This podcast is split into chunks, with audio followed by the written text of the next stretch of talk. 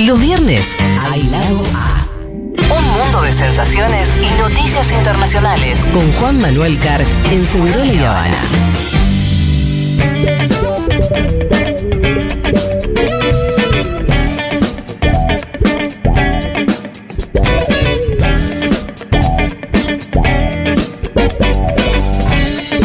Bueno, hoy es viernes, no damos más de los nervios. Acá estamos fingiendo un poco de demencia, Sí, contando sí, sí, sí, chismes. Es cierto que estamos muy nerviosos. Em, pasando por todo tipo de emociones. ¿Cómo está Juan Manuel Cargoy, por ejemplo? Bien, muy bien. ¿Hoy está Vine bien? temprano a hablar con Flor y, Sí. y Nico sobre el libro, ¿no? De, de Lula, de la cárcel a la presidencia, Ah. y comentando un poco la situación de Brasil el Sí. año pasado, ¿no? Sí. Encontrando similitudes y diferencias. Así que, y estoy optimista yo. Estás Ah, optimista. bueno. Sí. Viste que hay, hay como. Hay muchos desniveles. Hay una fluctuación Eso, eso, de eso. emociones. Yo ayer estaba contentísima, hoy estoy mucho más preocupada. No se puede más. Por suerte falta poco. Falta poco. Em, y además, bueno, ha llegado al país una cantidad de gente de todo el mundo. Y sí, claro, es una porque tenés elección. periodistas de todos lados Sí. y también una figura que a mí me gustaría que vos me explicaras un poco de qué se trata, pero es la de los veedores. Bueno, hay en general observadores internacionales en todas las elecciones del mundo. Sí, gente que es invitada por el organismo electoral de cada uno de los países y en general, digamos, eh, los partidos mandan eh, veedores eh, y, y hoy tenemos uno de ellos, alguien que Sí. nos visita en una delegación de mucha gente de Brasil que está viniendo. Eh, uno de ellos es Juliano Medeiros, expresidente del PSOL, el Partido Socialismo y Libertad, Liberdade. Eh, justo acá que se está hablando tanto de la libertad, ¿no? Tenemos un Sí. hombre que es del PSOL y de izquierda. Y mm, estuvo en la campaña de Lula el año pasado, Juliano, como presidente del PSOL. Eh, así que y me está parece- acá con nosotros. Sí, me Así que le vamos a, lo vamos a Aplausos. recibir con un aplausito a Julián Medeiros. que aparte te- habla un español muy claro, Juliano. No, no, no, estás exa- exagerando. un No, poquito. no. Es difícil encontrar un eh, brasileño o brasileño de la política que hable El claro. otro día, ¿a quién entrevistaron ustedes que fue muy claro el domingo pasado? Que me impactó un poco. Ah, es, es un pastor del PSOL, Ah, pero mirá. que no que hablaba en, en portugués. Lo que pasa, un, un pastor carioca. eh, Ah, Henrique Vieira. sí, Viera. Gran compañero. Gran compañero. Bueno, em, ¿cómo la ves? Vos llegaste esta mañana. Sí, llegué esta Sí. mañana. Claro, estamos acompañando desde Sí. hace muchos días lo que pasa, ¿no? Sí. Porque evidentemente, no solo por la importancia que tiene Argentina en la región, porque los queremos mucho los argentinos y las argentinas, aunque algunos digan que no, pero no, es una no, la Copa verdad. del Mundo no tanto. Sal- salvo en el fútbol. y eso lo podemos poner aparte, nos queremos un montón. Pero sabe que en el fútbol hay mucha admiración. sí. De yo creo que tenemos más También. conflicto con los uruguayos que con los brasileños. Bueno, Eh, justo hoy. Puede ser. pues no, claro, ah, eh, ustedes están viviendo algo muy parecido con lo que vivimos nosotros Sí. en las últimas dos elecciones Claro. presidenciales, ¿no? Del 18, donde Sí. la extrema derecha venció las elecciones, y da del 22, ¿no? cuando, cuando perdió. Entonces, es algo, es un fenómeno que no es un fenómeno nacional, es un fenómeno global, no es ni siquiera latinoamericano. Hemos visto en muchas partes del mundo este fenómeno de este fenómeno de una, de una nueva forma de polarización política donde ganan fuerza en la sociedad ciertos valores, perspectivas, visiones de mundo que no tienen nada que ver con un régimen democrático, con una sociedad de tolerancia, de inclusión, de, eh, de diversidad, y eso, claro, nos preocupa a todos. Me interesa esto que estás diciendo que es un fenómeno que se está dando en todo el mundo. Digo, porque entonces vamos a tener que buscar el factor común para poder empezar a desarmarlo y a luchar contra esas ideas, ¿no? Porque, por ejemplo, desde Argentina se explica mucho, bueno, que tenemos la crisis, que 140% de inflación, y todo eso pareciera ser una explicación muy fácil para entender por qué el ascenso de mi ley. Pero si al mismo tiempo podemos verificar que en otras latitudes, sin esa incluso con buenas economías, también sucede, entonces va a haber que buscar eso que te decía, ¿no? ¿Cuál es la explicación? Para vos, ¿qué es lo que ves que, que tal vez explique esto? Claro, eh, bueno, Digo porque hablabas de un fenómeno mundial, ¿no? No, y es, y lo creo definitivamente que, que es, no, y no lo digo como, como dirigente de un partido político, sino como politólogo, o sea, estamos Sí. mirando este fenómeno y lo, y lo vemos en muchas partes, y en general tenemos una combinación de dos elementos principales. Uno, que es algún nivel de inestabilidad económica. Esto siempre está presente, Mm. no, no tan fuerte como en algunos países, como en Sí. otros, pero un, un sentimiento de inseguridad sobre la economía. Aunque pues esto es muy diverso para de un país para el otro, ¿no? O sea, o sea pues puedes estar en Estados Unidos y creer que hay algún nivel de inestabilidad porque no sé qué, porque amplió la inmigración y eso te da la sensación de que entonces tus eh, posesiones en la economía están amenazadas, pero también el factor de inestabilidad política. O sea, siempre que tienes la combinación de crisis económica y de crisis política, tenemos lo que se llama en ciencia política de una crisis de la hegemonía, o sea, de los valores, de las visiones de mundo que son hegemónicas. Eh, y eso es básicamente, como dice Álvaro García Linera, un gran sociólogo y es vicepresidente de Bolivia, una crisis de horizonte. O sea, la gente ya no sabe qué va a pasar el día siguiente. Si yo no sé lo que va a pasar con la economía el día siguiente, si yo no sé lo que va a pasar en la política, si ya no confío en las instituciones políticas, si no confío en la democracia, si no confío en los partidos, si no confío en los políticos, pues ah, entonces está listo para que emerjan de esa inseguridad toda tipos que se plantean como salvadores, ¿no? Como... Ahora, uno también se pregunta, porque para mí hay una, una característica común también a todas estas derechas, que es la del odio, ¿no? Y que puede ser, por ejemplo, en Argentina es el odio al peronismo, eh, en Europa es el odio al inmigrante, en Brasil, no sé, el odio al PT o... Sí, a Lula mismo. Lula, Pero siempre el odio es uno de los factores. O sea, por no sé si es un vector, si es una semillita que se plantó o cómo definirlo, pero eso me parece que también es una de las cosas que encontraron como para, eh, para distribuir y después cosechar algo ahí, ¿no? Claro, claro. No, el odio yo te diría, yo lo veo como, digamos, la expresión del fenómeno. O sea, el Sí. fenómeno de la extrema derecha se manifiesta sobre todo a través de rechazo y odio.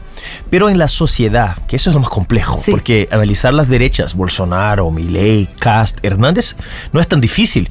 Basta mirarlos bastante, describir sus formas de actuación, cómo manejan el odio.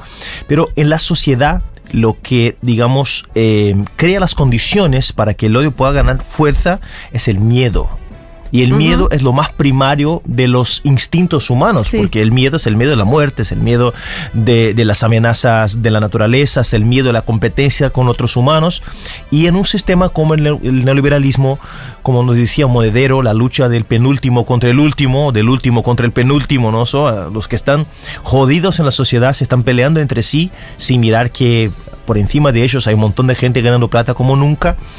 Eh, yo pienso que eh, este, este odio, esta intolerancia que expresa la extrema derecha solo gana expresión de la sociedad masiva, o sea, numéricamente relevante, si hay mucho miedo. O sea, la Sí. gente está con miedo al futuro, con miedo a lo que viene, con miedo de las competencias con su vecino. O sea, el miedo yo pienso que es el principal elemento que una vez que se disemina en la sociedad, crea las condiciones, pavimenta las condiciones para que esa extrema derecha gane corazones y mientes. Ahora es loco porque al final el miedo nos lo infundieron a nosotros. Sí, claro. Te diría que si en esta campaña alguien tiene miedo, en realidad somos los que queremos que gane masa. Claro, claro. Y- Porque nosotros sabemos lo que queremos. El tema es saliendo un poquito de nuestros, de nuestros corners, ¿no? Sí. De, de derecha a izquierda. ¿Qué piensa la sociedad? Esa parte de la sociedad que no se identifica como peronista Sí. o como de extrema derecha, el tipo que simplemente sale de su casa Sí, trata de hacer su vida, ¿no? y quiere tener lo máximo de seguridad posible. ¿Cómo fue el bolsonarismo, Juliano? Te pregunto porque también en Argentina hay algunos votantes de la Libertad Avanza que dicen, bueno, algo nuevo y veremos cómo es en el gobierno, veremos si cumple o no cumple las promesas eh, Javier Milei. ¿Cómo fue el bolsonarismo para ustedes? ¿Qué Eh, fue?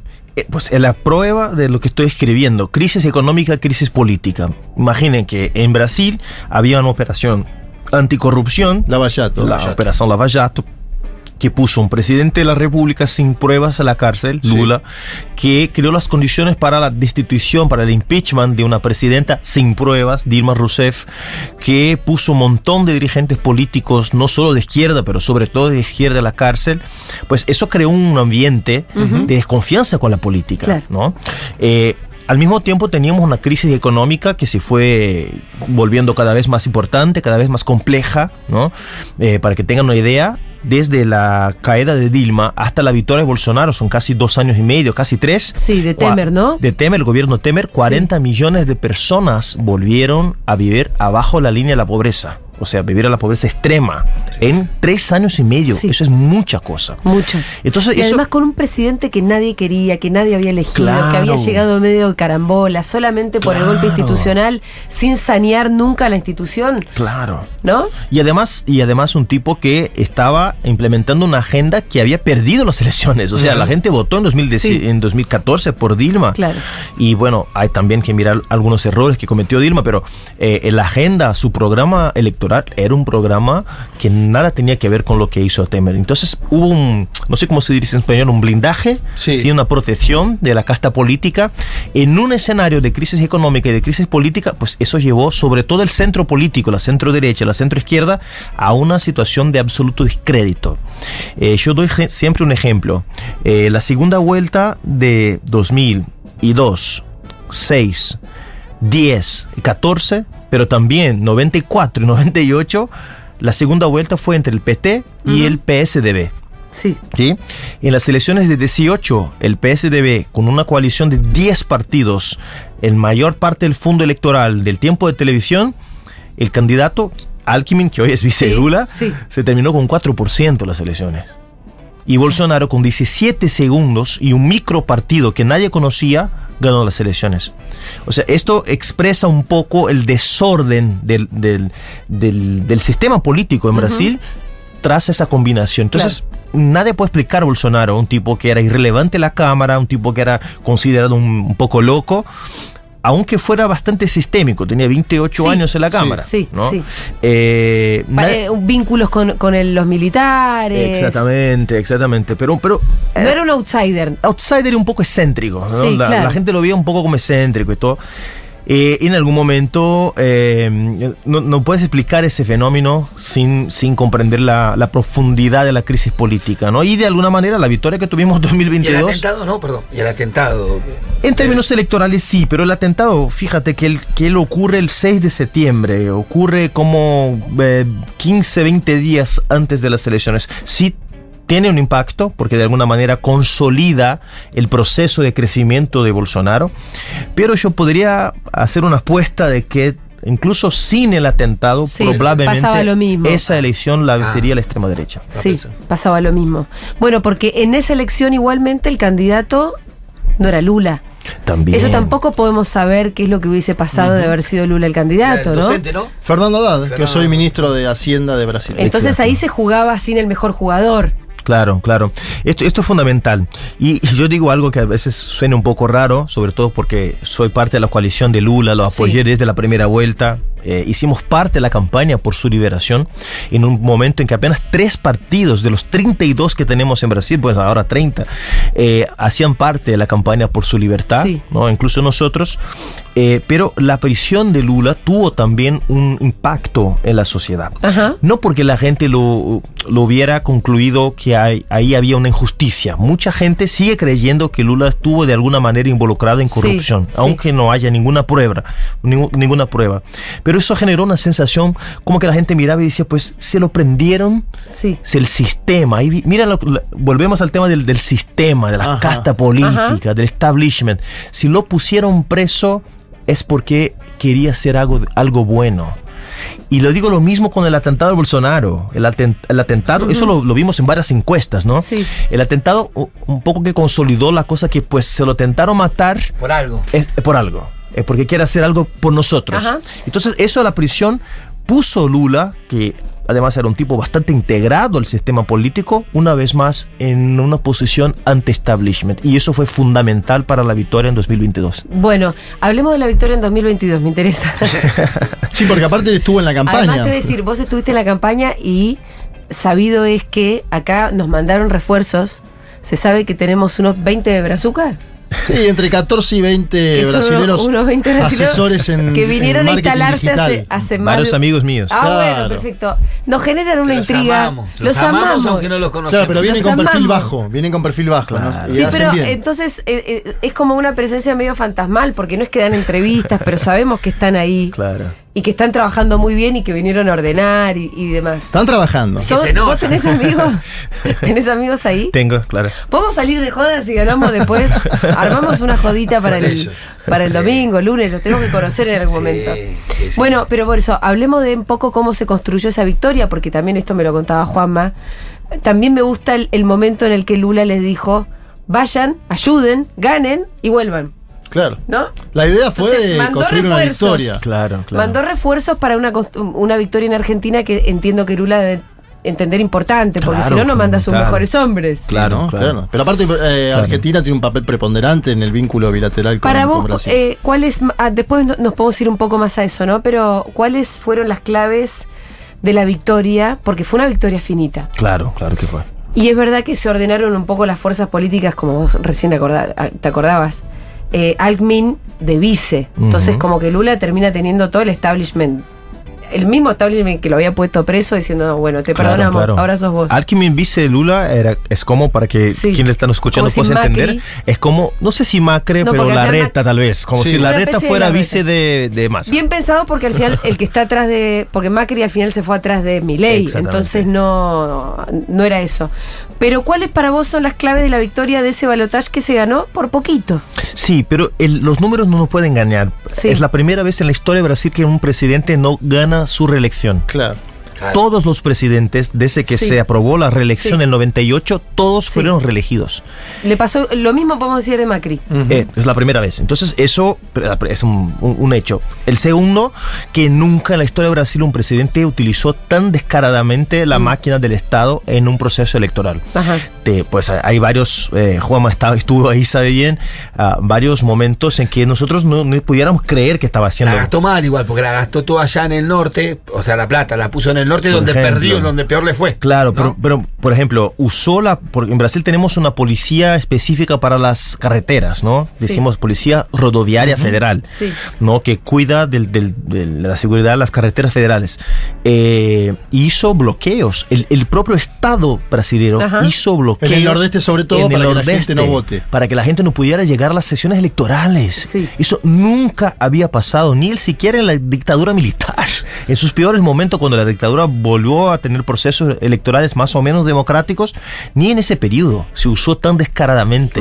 Sacó un programa social también, ¿no? Bolsonaro, no, peor, cambió la constitución federal, porque es prohibido que crees nuevos programas federales asistenciales en el periodo electoral. periodo electoral. Cambió la constitución para que pudiera hacerlo.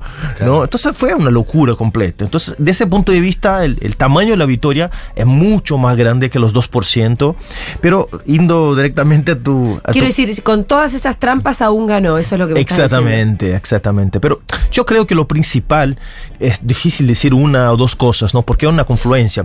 Sí. Las divisiones mismas dentro de las clases dominantes en Brasil fueron fundamentales. Claro. Sí. Una vez que tienes la, la gran emisora de televisión, la Globo, Sí. que fue una de las legitimadoras del golpe contra Dilma, la presión de Lula, de la operación Lava Jato, eh, que empieza desde las 8 de la mañana hasta la medianoche atacando a Bolsonaro, pues eso para nosotros fue fundamental. Claro. Hubo rupturas también dentro del bloque Sí. de poder y eso fue fundamental. Pero por, por lo tanto no hay uno elemento solo. Pero hablando de nosotros, ¿no? De dónde estábamos nosotros, los de izquierda, los que estábamos en la coordinación de Sí. campaña y sobre todo Lula, que es un tipo muy inteligente y que tiene una sensibilidad absolutamente distinta, es de que notó que eh, la tendencia de la elección no era una tendencia al centro. Es decir, la o sea, el ambiente de la elección no era un ambiente de, de pacificación, Ajá. aunque era de polarización. Sí. Por lo tanto, si era un ambiente de polarización, no podríamos tener el Lula de 2002, que era un Lula centrista, un Lula de pacto con el mercado, un Sí. Lula, como decíamos, paz y amor. Tenía que ser un Lula más combativo. Y él, más que cualquier otro, lo comprendió. Y hizo una campaña muy combativa. Pues yo fui del PT antes de ser PSOL, antes Sí, que sí. PSOL fuera creado. Eh, participé de la campaña de 2002 y, y 98 era muy chiquito, no estaba, pero... eh, eh, y, todos mis compañeros me decían, es la campaña más combativa de Lula desde Ajá. la primera, que, Sí. que fue en 89. Bueno, creo que de masa no podríamos decir lo mismo, pero sí podemos decir esto. Así como esperábamos que para el balotaje él se corriera más para el centro para ganar más votos de derecha, no lo hizo. Pero eso eso es una señal de que comprendió qué tipo de Sí. elección está enfrentando. No, no, no, no se puso, ¿viste? Como que sí habla de un gobierno de unidad nacional, Claro. muestra apertura en ese sentido, pero no es que en el discurso se haya puesto. No, por lo menos no, no, no, no bajó ninguna de las reivindicaciones que, Sí. que lo No. podrían parar en otro lado. No, no, de hecho apuesta a más educación pública. Porque más es una elección de polarización, ¿no? Claro, y De yo creo que por eso también eh, Lula y la izquierda en Brasil empezó a mirar con más atención, porque claro, eh, una vez que, que- que la coalición elige a Massa para ser su candidato, Sí. que es un tipo que tiene, digamos, más posiciones más del centro, de centro político, eso para nosotros como encendió una Alarma. Una alarma. Algo está pasando. ¿Será que están entendiendo lo que está pasando? Ah, claro. ¿Será que están entendiendo? Se eligió el solo igual, te voy a decir. Sí, no fue ya- así, ya- el nombre- todos fuimos. Claro. Ya claro. el nombre Unión por la Patria. A mí me hablaba llamaron para preguntarme, pero justo estaba sin señal. No, paren, acuérdense que votamos en unas pasos. Sí, sí, sí. Lo que pasa es que igual. Sí, claro. Entonces, eso, eso te lo digo porque, claro, todos nosotros, pues, ¿será que están haciendo bueno? Mm. ¿Será que, es, que, es, que están entendiendo? ¿O será que Massa tendrá condiciones de, digamos, digamos, encarnar ese personaje que es el personaje necesario para vencer este tipo que comprendió tan bien lo que es la elección 2023 en Argentina, que es mi ley? ¿Qué, qué te parece Milei? ¿Qué ves de distinto de Milei con Bolsonaro? Porque nosotros mismos, mirando videos de Bolsonaro y de Trump, nos parece que es peor en términos discursivos. Sí. de- O ¿no? sea, Sí. Trump nos, pare- y, y nos parece un tipo normal al lado de Milei. Bolsonaro te diría que también. Vos que lo viste, que seguiste la campaña porque la, la- la seguís, ¿qué, Claro. ¿qué te parece? No, me parece que Bolsonaro y Trump son más establishment. O sea, yo diría, tiene por lo menos un de- uno de, los, de sus pies están en el establishment. Claro, uno y uno. Exacto, los dos, porque Bolsonaro, Sí. 27 años en la Cámara de Diputados, representante de la casta militar, esto es sistema, esto no es nada antisistema, Sistema. pero comprendió que había un ambiente antisistema en la sociedad y ahí se conectó con esa sensación Claro. a través de los, de los temas morales, de los preconceptos, del odio, de la defensa de mano dura contra la violencia, etc. Pero Bolsonaro al final o sea, una parte del establishment, una parte del sistema, lo, lo pudo soportar tranquilamente por cuatro años. Tranquilamente. Bueno, era lo que hablábamos ayer, cuánto daño le puede hacer a tipos como Ernequean eh, en un gobierno de Milei, ¿no? Bueno, esos tipos nunca van a caer Por por la borda porque están llenos de dólares, no, no Claro, les o sea, importa. entonces se- se ju- son, son- ta- están más livianamente con la posibilidad de Claro. elegir, de probar, de decir, bueno, a ver qué hace este, démosle la posibilidad. Lo que pasa es que lo que vivimos al día, vos le das la posibilidad a una persona como Bolsonaro, como Milei, te destruye la vida y la economía de tu familia. Claro, claro. El tema me parece es que Milei, diferente de Bolsonaro y Trump, es un poco más, ¿cómo voy a decirlo en español? Eh, en portugués lo diríamos franco achirador, o sea, tiene menos compromisos con sectores del establishment. Sí. Evidentemente lo está buscando hacerlos ahora, Ahora, ¿no? ahora. haciendo pactos y todo. Pero de verdad, de verdad, no me parece que él lleve estos pactos muy en serio. No. Entonces es un tipo, me parece, aún más peligroso. peligroso. Aún más peli- bueno, el último spot, el que el de ayer al final no lo escuchamos, eh, pero ¿no tenés el spot de ayer por ahí? El de voy a proteger la educación pública, voy a Sí, el, Bueno, el mi- el ese- mismo de Macri de 2015. Sí, Ese- pero al mismo tiempo niega, no es tanto el mismo de Macri de 2015, porque el de Macri de 2015 de alguna manera representaba todo lo que venía diciendo Macri en campaña. Sí, claro. Acá discurso. lo que tiene Acá es un cambio total es de que las- él es un cambio radical respecto de su discurso, de su campaña, de su plataforma electoral hasta hace un día atrás. Cre- Creo que. Y a tres días de la elección. Y creo que lo hace eh, esto que dice, que, que- que bien relata el compañero, de su falta de contacto, de compromisos inclusive con el establishment, con todas las cosas. Y esta situación lo hace más impredecible que nunca. ¿Quién Sí. es mi ley? Sí, no, ¿El es- que va a te- darte un voucher para la educación o el que va a sostener la educación pública? ¿Quién es mi ley? ¿El que te va a dolarizar o el que no te va Pongamos el Claro. spot para, para reírnos un poco por si ustedes se lo perdieron. No vamos a privatizar la salud. No vamos a privatizar la educación. No vamos a reformar el INCUCAI. No vamos a privatizar el fútbol. No vamos a permitir la aportación irrestricta de armas. Lo que sí vamos a hacer es terminar con la inflación para siempre. Lo que sí vamos a hacer es terminar con la inseguridad para siempre. Qué fácil. Lo que sí vamos a hacer es terminar con los privilegios de los políticos para siempre. Ese es nuestro compromiso con la democracia y con todos los argentinos de bien. No te dejes asustar, que la esperanza venza el miedo.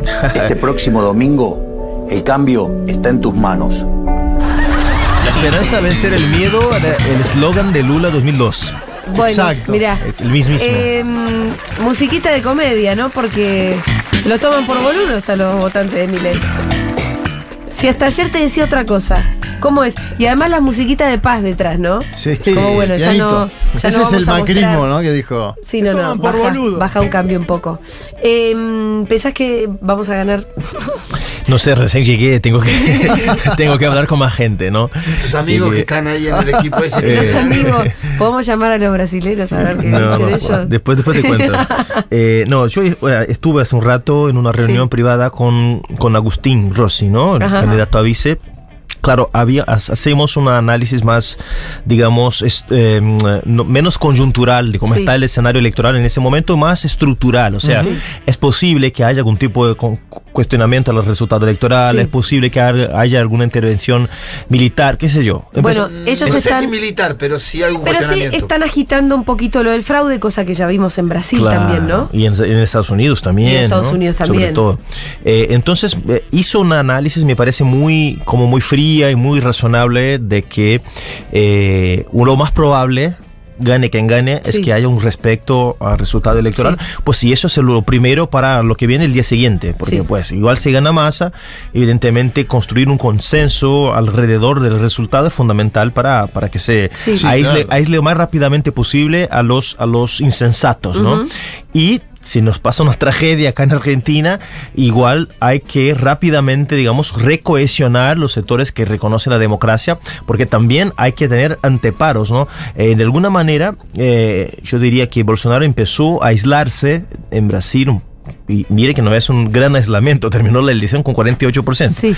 Pero empezó a, a romper sus lazos con, con sectores importantes del Estado, de la economía, en la pandemia, cuando empezó a defender cosas que eh, pues, estaban un poco fuera de lo razonable, de lo soportable. O sea, los sistemas de, de contrapesos, aunque hayan funcionado poco, porque terminó su mandato, que un tipo como este haya terminado cuatro años de gobierno es un escarnio, ¿no? Eh, pero en alguna manera ahí empezó el judiciario, empezó la prensa, empezó otros sectores muy poderosos de la sociedad a ponerle un- algunos frenos. Y eso fue importante, ¿no?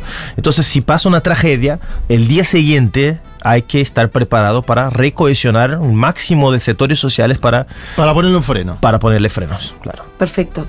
Eh, nos encantó que hayas venido. Muchísimas gracias. Gracias, Ah, Julián. Ahora le voy a dar un libro, porque Julián es uno de los entrevistados en el libro Ah, claro. sobre Lula Muy que bien. ¿Y qué, sacamos. qué parte tocó?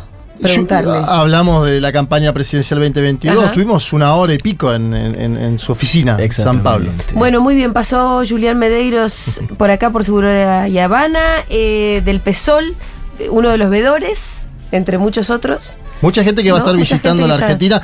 Va a estar gente más vinculada al lulismo y también va a haber gente vinculada a- a- al bolsonarismo, también entiendo. Bueno, la- Probablemente, sí, probablemente. Eh, Estuvo Ahora, Eduardo Bolsonaro. Estuvo la Eduardo generales. Bolsonaro, sí, hay una cumbre que está este Sí. fin de semana, una cumbre en Estados Unidos. Entonces, Ajá. varios de estos bolsonaristas Sí. más radicales están es- en ¿La Estados? Unidos. Eh, no sé exactamente cuál, Bueno. eh, pero están en, en esa- en Estados Unidos eh, organizando ahí la, la ola del, del mal. Bien. La- Bueno, así que. Gracias a ustedes. Eh, gracias a vos.